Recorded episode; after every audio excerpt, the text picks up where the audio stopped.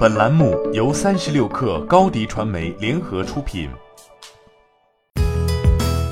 本文来自三十六氪作者李振良。相比于大疆无人机的盛名，同样做无人机的亿航名气要小得多。但在上市之路上，亿航却走在了前面，成为无人机第一股。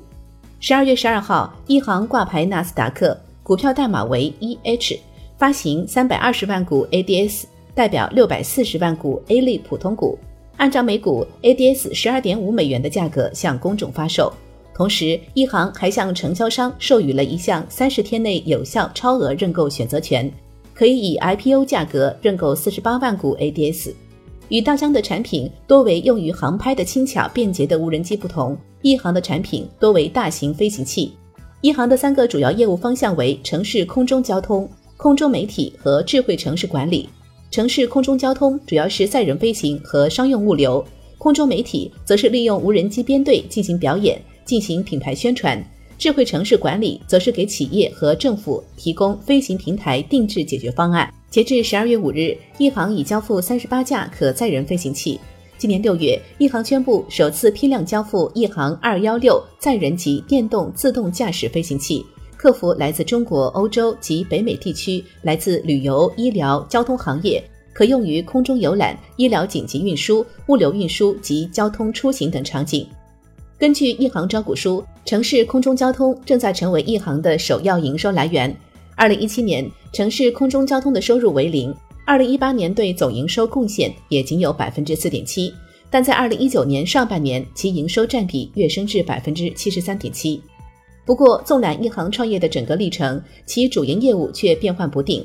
最早，一航跟大疆一样，都是发力消费级无人机，但大疆在这个市场独霸全球七成以上份额，处于下风的一航，遂于二零一六年末转向企业级市场，逐渐淡出消费级无人机市场。二零一七年，空中媒体业务贡献百分之五十七的营收；二零一八年，空中媒体和智慧城市管理的营收贡献均高达百分之四十五以上。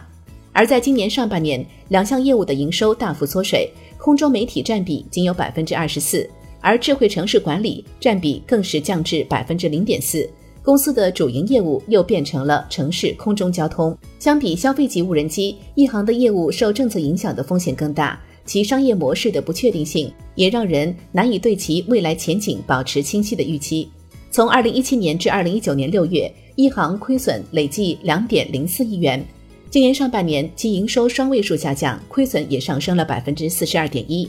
好消息是，据界面报道，一航创始人 CEO 胡华志称，今年前九个月的亏损幅度较去年同期已经收窄。一航在前几年亏损严重的原因是研发投入过大，但今年是一个转折年，随着二幺六的交付数增加以及全球市场化布局加快，一航的财务状况得到改善。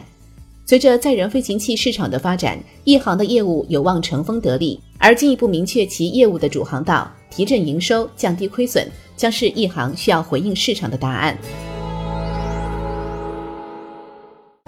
欢迎添加小小客微信，xs 三六 kr，加入克星学院，每周一封独家商业内参，终身学习社群，和大咖聊风口、谈创业，和上万客友交流学习。高迪传媒，我们制造影响力。商务合作，请关注新浪微博高迪传媒。